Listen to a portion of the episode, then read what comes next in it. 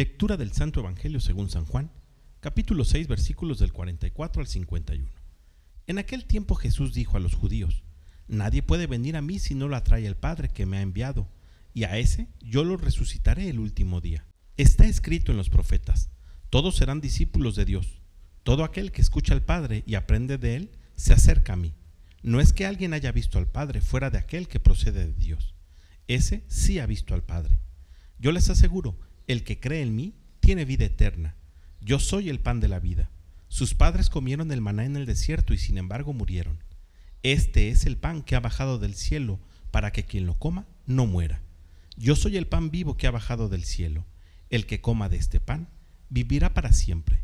Y el pan que yo les voy a dar es mi carne para que el mundo tenga vida. Palabra del Señor. En el Evangelio del día de hoy Jesús nos revela una verdad que es base del cristianismo y de la Iglesia Católica. Él es el pan de vida y como tal nos invita a consumirlo, a comerlo.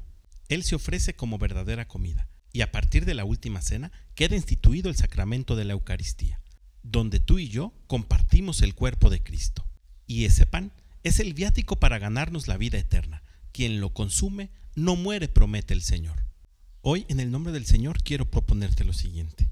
Si Jesús es el pan vivo bajado del cielo, su carne es verdadera comida para que tengamos vida eterna, ¿por qué no prepararnos para que el próximo domingo que acudamos a la Eucaristía podamos recibir este regalo que Jesús nos ha dejado de manera permanente?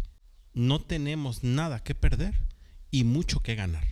Hagamos un buen examen de conciencia y preparémonos para comulgar en la próxima misa. Que tengas un gran día y que Dios te bendiga.